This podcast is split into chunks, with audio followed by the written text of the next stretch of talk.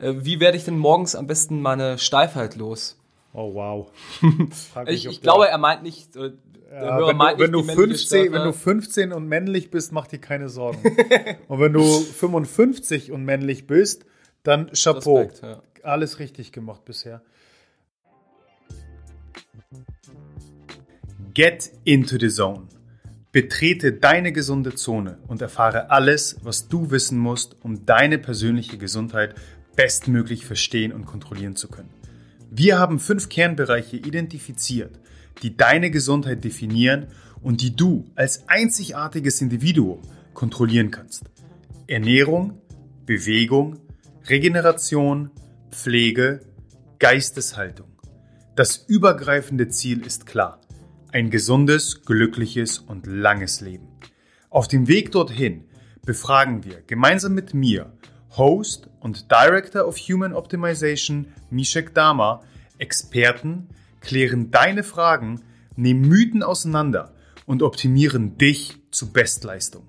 Welcome to the Zone. Äh, Ladies and Gentlemen, es ist QA-Time und ich begrüße jeden Zuhörer im neuen Jahr 2021. Und ich begrüße auch meinen genialen Co-Host äh, Rupert Fabig, der mir gegenüber sitzt. Bestens gelaunt wie immer. Ich glaube, du bist gut ins neue Jahr gekommen, oder? Ja, Mischek, erstmal dir auch ein frohes Neues und allen Hörern zu Hause an den Endgeräten. Wir haben 2020 geschafft. Yes. Neues Jahr. Die ersten Tage ist, gibt mir irgendwie immer noch mal so eine kleine Extra-Motivation. Auch wenn es eigentlich albern ist, zu sagen, oh, jetzt am Neujahrstag fange ich an, mein Leben auf den Kopf zu stellen. Aber so dieses grundlegende Gefühl ist trotzdem immer noch bei mir da. Du hast wahrscheinlich noch nicht meine letzte Folge gehört, oder? Also von letzter Woche. Welche war das? Drei Dinge, die du unbedingt 2020 noch machen musst. Nee.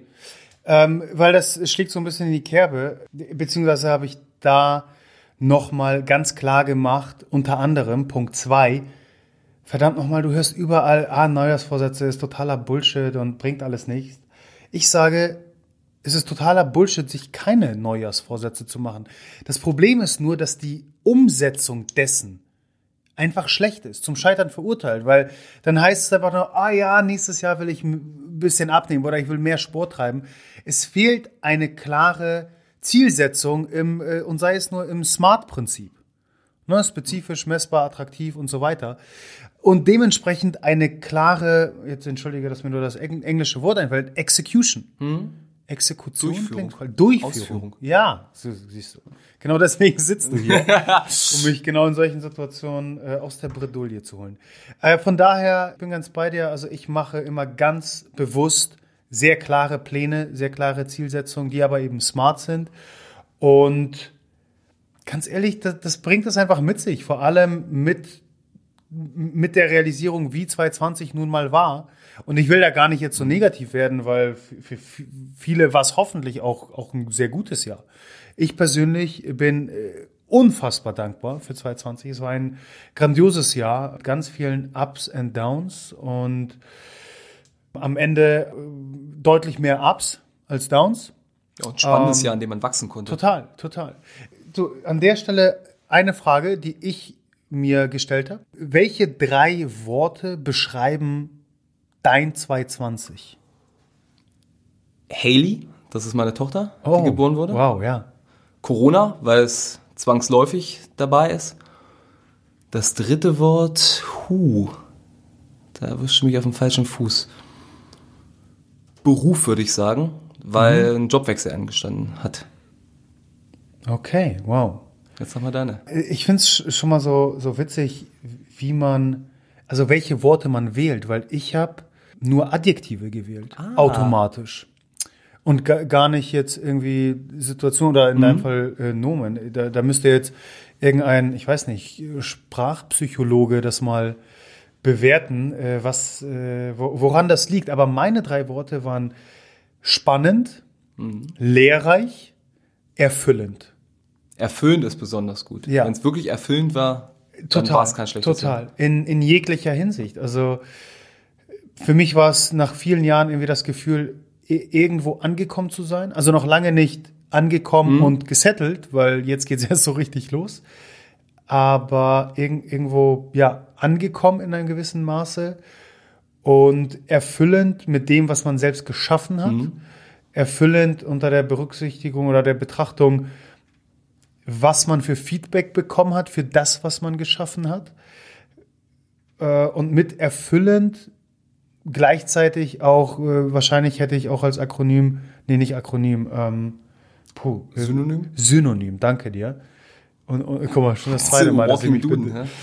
Genial, genial. Was sollte ich sagen? Als Synonym dankbar. Mhm. Also erfüllend beziehungsweise dankbar. Das war mein Wo du das angekommen sagst, da sind wir, glaube ich, schon wieder in der Sprachpsychologie. Angekommen ist ein Wort, das mich immer so ein bisschen ängstlich und nervös macht. Ich habe ein bisschen Angst davor anzukommen, weil ich das damit verbinde, dass jetzt nichts mehr kommt. Dass mhm. ich jetzt am Ziel bin und ich keine neuen Ziele mehr habe oder so schnell mir keine neuen schaffen kann. Und ich möchte mir so ein bisschen ja. die innere Unruhe bewahren. Ja, deswegen meinte ich ja gleich im Anschluss äh, noch, noch lange nicht am Ende mhm. angekommen, weil jetzt geht es ja so richtig los. Aber so ein, ein gewisser Abschnitt irgendwo mhm. tatsächlich, der erreicht wurde. So, genug äh, gelabert. Wir, wir müssen Fragen beantworten. Mishek, welche Subs machen jetzt saisonal im Winter am meisten Sinn? Wir müssen uns anschauen, was uns im Winter am meisten fehlt und was durch eine veränderte Ernährungsweise und eben einen, einen angepassten Lebensstil an die Jahreszeit, hm, wo, wo wir den größten Bedarf haben. Und das ist deutlich mehr, als es im Sommer der Fall ist, Vitamin D, weil einfach vor allem in unseren Breitengraden die, die Sonne gefühlt nicht existent ist. Das heißt, da würde ich, das ist ein absolutes Must-Have. Dann haben wir im Winter aufgrund wieder der Tatsache, dass Licht fehlt, sehr stark mit Müdigkeit, Angeschlagenheit, Lethargie zu kämpfen, einem angeschlagenen Immunsystem, was nicht zuletzt eben sehr stark mit verminderten Vitamin D-Leveln zusammenhängt. Dementsprechend macht es Sinn, einmal die Aktivitätslevel etwas zu pushen. Und da kann es von Individuum zu Individuum unterschiedlich sein, aber die Stichworte wären Eisen, Vitamin B12, und wenn wir dann noch das Immunsystem betrachten, Zink und Vitamin C. Das heißt, das sind Supplements, welche ich allerdings dann individuell schauen würde, was am meisten Sinn macht. Am besten wäre es, wenn man ein aktuelles großes Blutbild zur Verfügung hat und anhand dessen sehen kann, okay, sind es eher verminderte Eisenwerte oder verminderte B12-Werte, die zu, zur Müdigkeit führen. Ansonsten ist es gar nicht so viel anders, was ich empfehle jetzt im Vergleich zum, zum Sommer, weil es ist immer noch Omega-3, es ist immer noch Kollagen und es ist immer noch Magnesium als der Mineralstoff, wo wir den größten Mangel haben. Und dann landen wir wieder mehr oder weniger bei, bei unserer Top 5 an Lebensmitteln, die wir in der Blue Zone als, als die Essentials immer wieder predigen. An Supplements meinst du? Genau, ja. genau. Saisonal Lebensmittel sind aber ganz gute Stichworte und saisonal werden wir eigentlich regelmäßig beim Essen, das ist ja immer wieder ein Thema. Hm. Und hierzu ist auch eine Frage gekommen, was ist denn dran am saisonalen Essen? Im Winter Low Carb oder Keto? Ich glaube, saisonales Essen sind die meisten gedanklich dann erstmal bei saisonalem Gemüse und Obst, was sicherlich unter vielen Aspekten irgendwo förderlich und, und nicht nur für unsere Gesundheit, sondern allgemein äh, von Vorteil erscheint kürzere Transportwege, Nachhaltigkeit und so weiter, erhöhter Nährstoffanteil hoffentlich in den Lebensmitteln, weil sie nicht äh, endlos lange Transportwege hinter sich haben, Lagerung und so weiter. Darüber hinaus können wir aber auch das Thema saisonal ganz anders betrachten, nämlich unter der Nährstoffzusammensetzung und das Ganze eher evolutionär betrachtet uns anschauen. Und wir werden feststellen, dass wir ich werde jetzt den einen oder anderen wahrscheinlich schockieren, aber nicht seit Anbeginn der Menschheitsgeschichte in Hamburg im Dezember Bananen zur Verfügung haben. Was? Siehst du? Da bist du schon der Erste. Sondern das mit der Globalisierung zusammenhängt, die, die wir seit 20, 30 Jahren genießen. Also meine Eltern beschreiben, gut, die haben auch äh, hinterm eisernen Vorhangs Bei mir nicht anders, äh, ja. gelebt, dass zu, zum Winter eine Mandarine oder Orange, das war ein Highlight, das war ein Geschenk unterm Baum.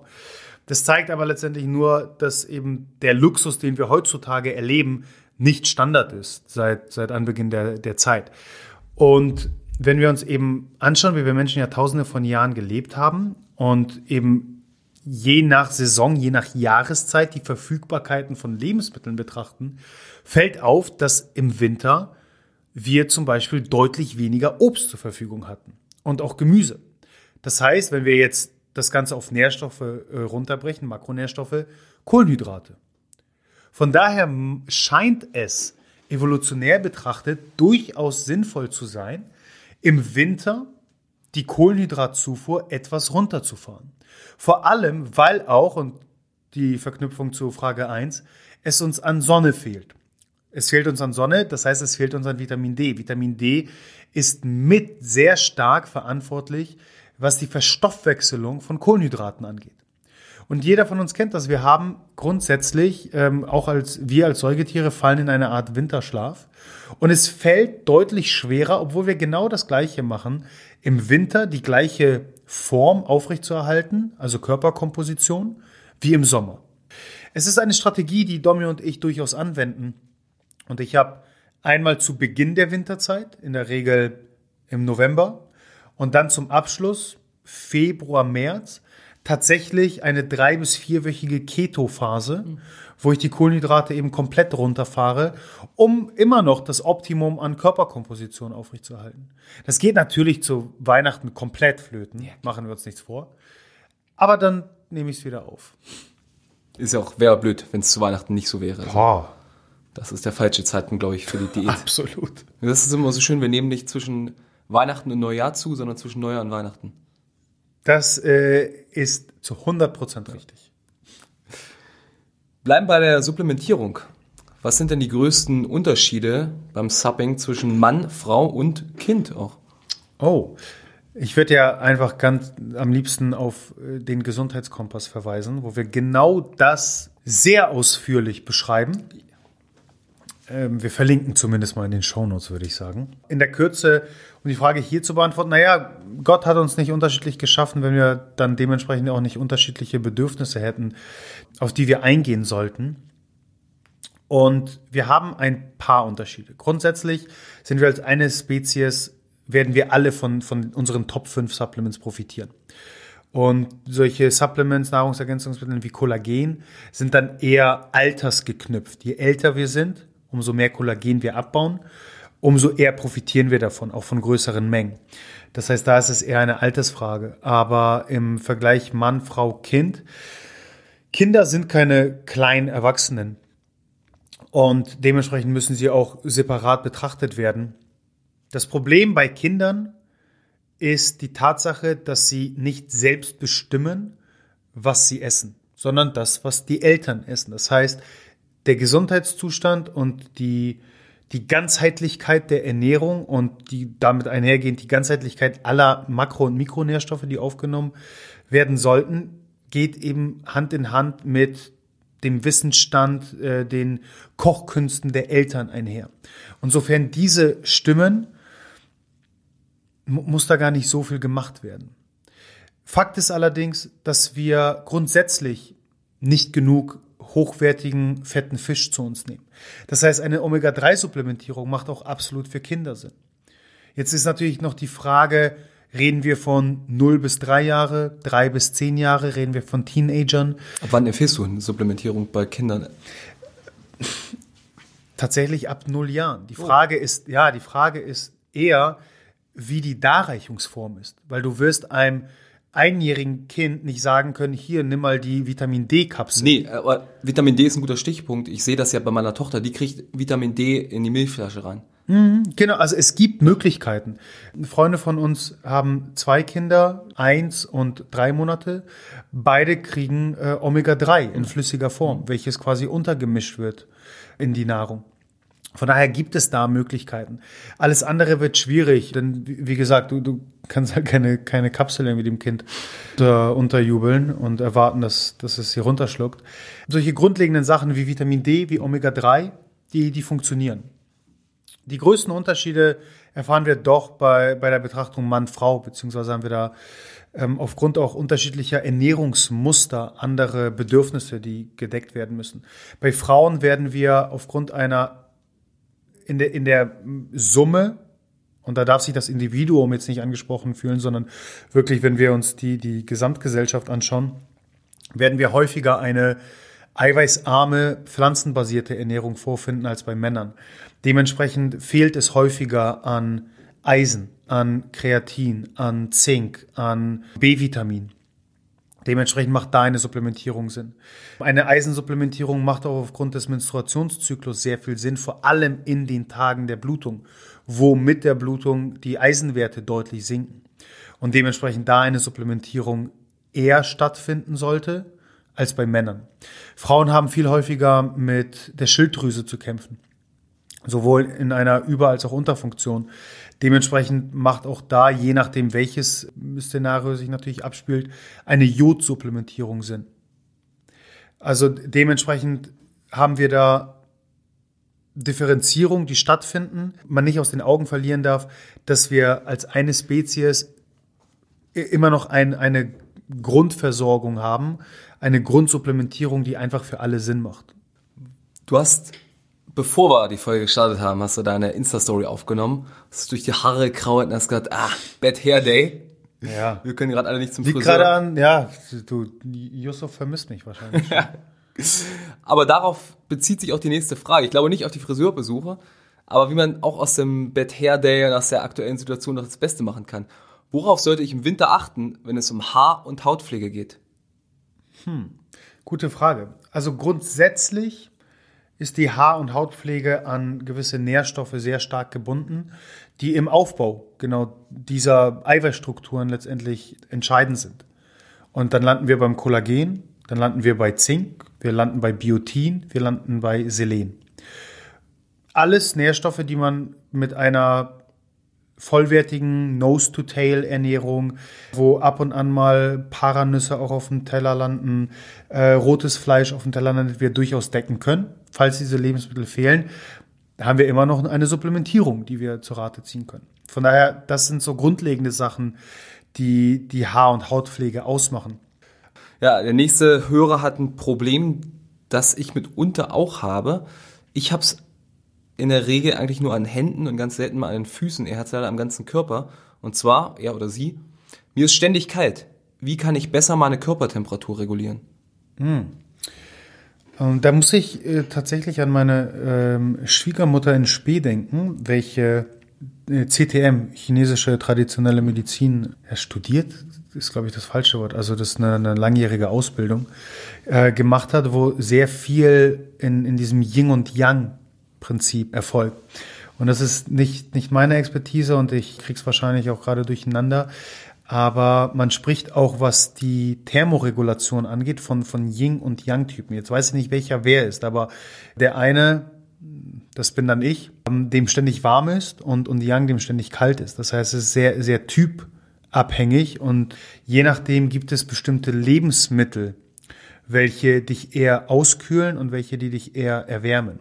Und ich weiß zum Beispiel, und äh, das hat mir me- meine liebe Anna gesagt, dass es durchaus sinnvoll wäre für mich, äh, weil mir selbst im Winter sehr warm ist und vor allem jetzt, wo, wo sie äh, zu Besuch ist und ja, die Heizungen sehr warm gedreht sind, ich solle doch Minztee mit Zitrone trinken und trinke ganz gerne Pfefferminztee, aber Fakt ist, meinte sie, dass Pfefferminztee eher kühlend wirkt im Organismus, auch wenn es heißer Tee ist. Aber Minze als solche kühlend wirkt. Das heißt, vielleicht mal ein bisschen tiefer in die Materie einsteigen, als ich es hier jetzt so oberflächlich gerade tue. Und immer hinterfragen, ob man Yin- oder Yang-Typ ist und welche Lebensmittel dementsprechend Sinn machen. Ansonsten, die Antwort will wahrscheinlich keiner hören, aber eine, eine hormetische Kalttherapie. Also Balls to the walls, äh, Hoden auf Rosinengröße, ab unter die kalte Dusche. Ich weiß, wovon du redest.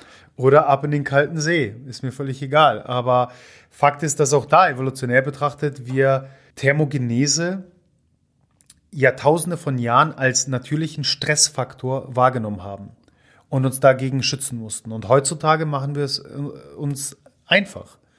Thermokleidung, Heizung, Klima, äh, wir, wir sind immer irgendwie in einer wohlig warmen Umgebung und müssen uns keine Sorgen dafür darum machen. Und abgesehen von der Thermoregulation bringt das natürlich auch sehr viele starke Vorteile, was zum Beispiel die Stärkung des Immunsystems angeht.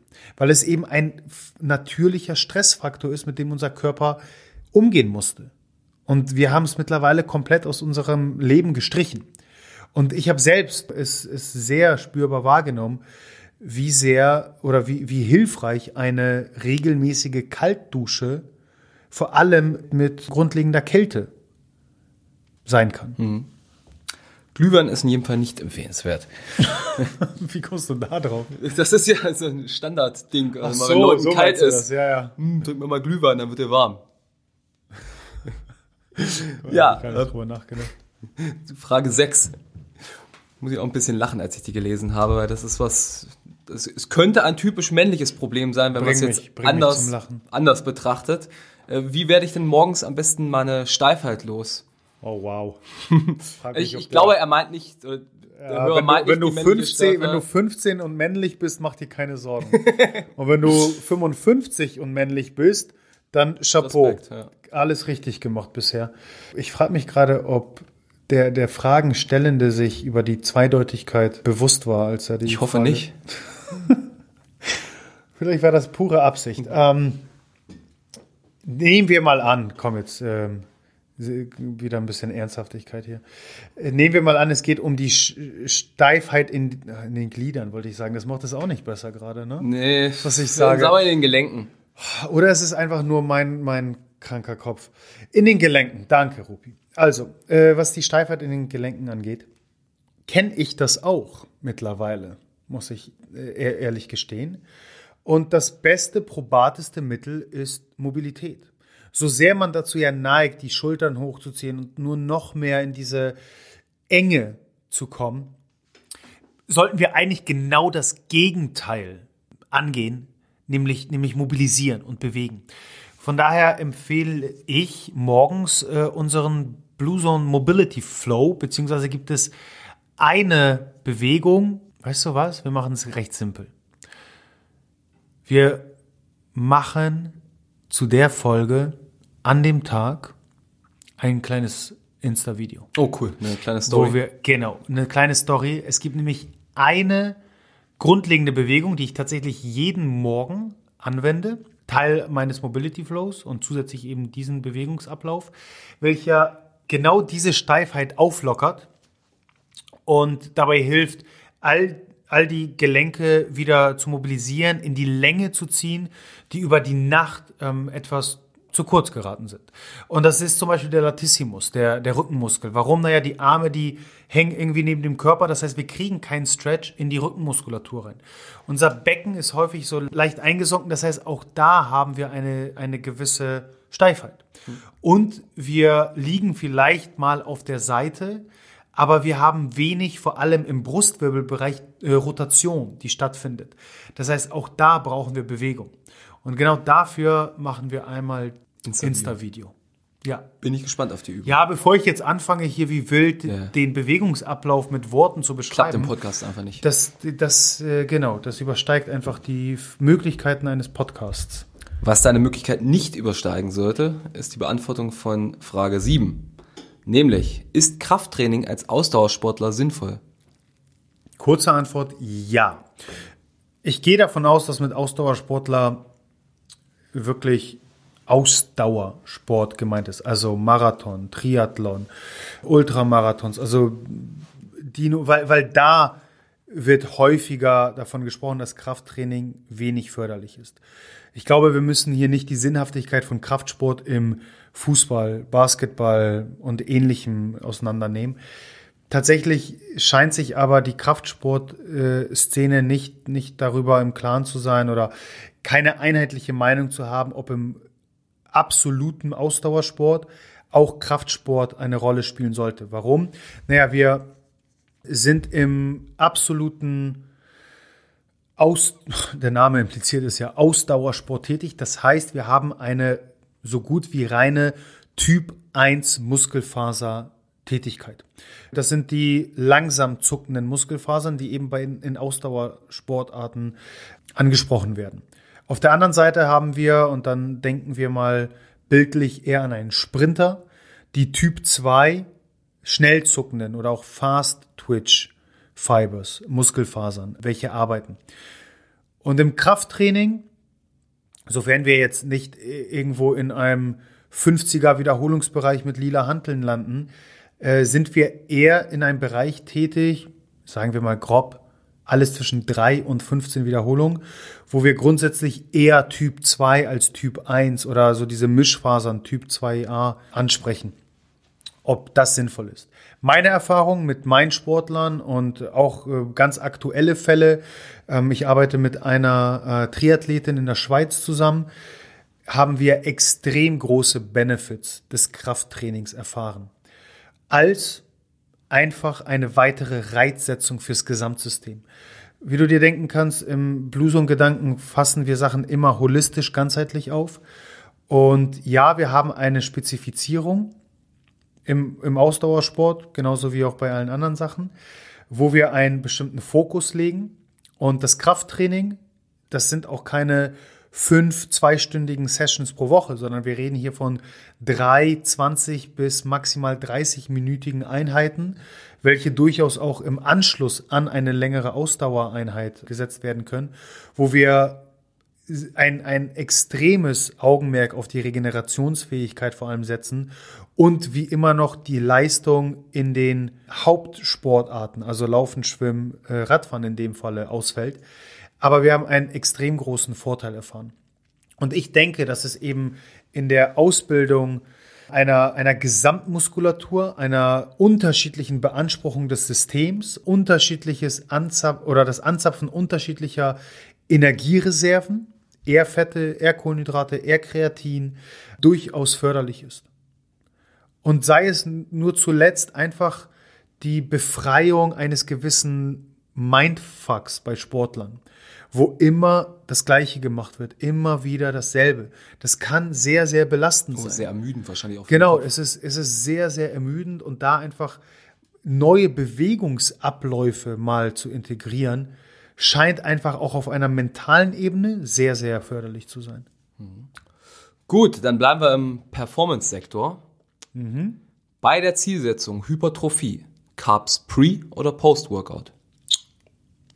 Also ich, ich finde die Frage sehr, sehr schön, weil sie etwas spezifischer ist als jetzt nur Carbs Pre oder Post, weil sie eben eine gewisse Zielsetzung mit sich bringt. Natürlich müsste jetzt noch, wenn wir es noch genauer haben möchten, der individuelle Case einmal studiert werden. Das heißt, welchen Körperfettanteil hat die Person, männlich oder weiblich, äh, wie häufig wird trainiert, wie groß ist die Trainingserfahrung, da, da, da. Aber wenn wir jetzt nur die Info haben, Zielsetzung Hypertrophie, würde ich sagen, und, und wirklich das das absolute primäre Ziel ist, sowohl als auch. Und im besten Fall sogar noch intra. Weil die Carbs werden der Energielieferant sein, die das Training am besten befeuern. Das heißt, ich werde wahrscheinlich die beste Leistung im Training rausholen können. Ich werde die größten Gewichte für die meisten Beweg äh, Wiederholungen bewegen können, was den größtmöglichen Muskelaufbaureiz setzen kann. Dasselbe einmal, was Intra angeht. Es ist der einer der besten Bodybuilder aller Zeiten, Milos Sarcev, der vor allem die Intra-Workout-Versorgung sehr populär gemacht hat und immer noch dabei ist, sie, sie populär zu machen, weil er davon ausgeht, dass wir nicht diesen Zerstörungszustand des Trainings tatsächlich brauchen, um ein Muskelaufbaureiz zu setzen. Also es ist ja die Annahme, wir müssen während des Trainings so viel Schaden wie möglich verursachen, der dann repariert wird. Er sagt, was ist, wenn wir zu dem Zeitpunkt, wo wir mehr als zu jedem anderen Zeitpunkt Blut in die Muskulatur pumpen, was passiert, wenn wir in diesem Zustand all die förderlichen Nährstoffe bereits in die Muskulatur reinpumpen? Die wird doch viel besser arbeiten können.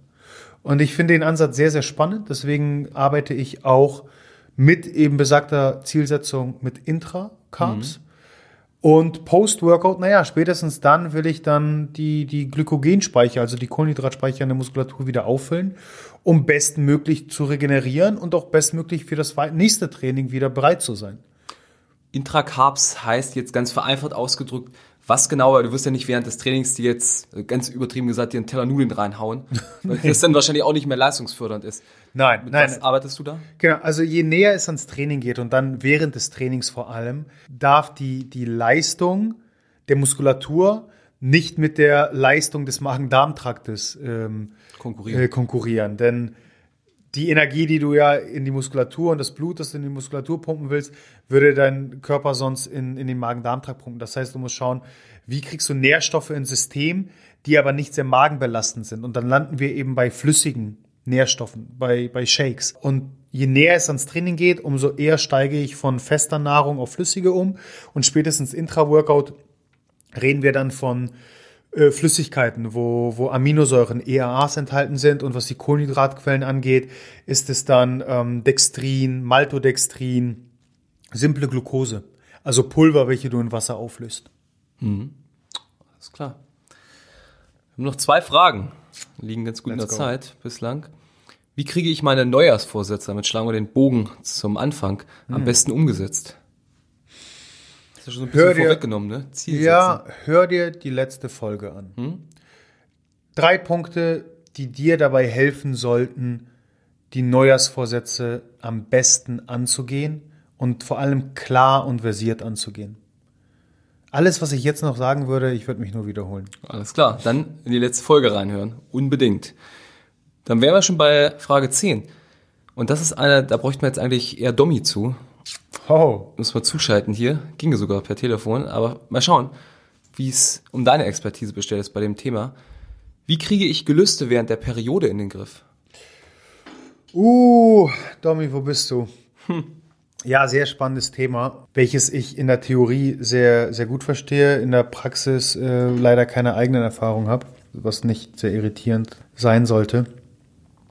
Fakt ist, dass wir Männer es wirklich einfach haben. Also wir sind hormonell betrachtet recht geradlinig unterwegs.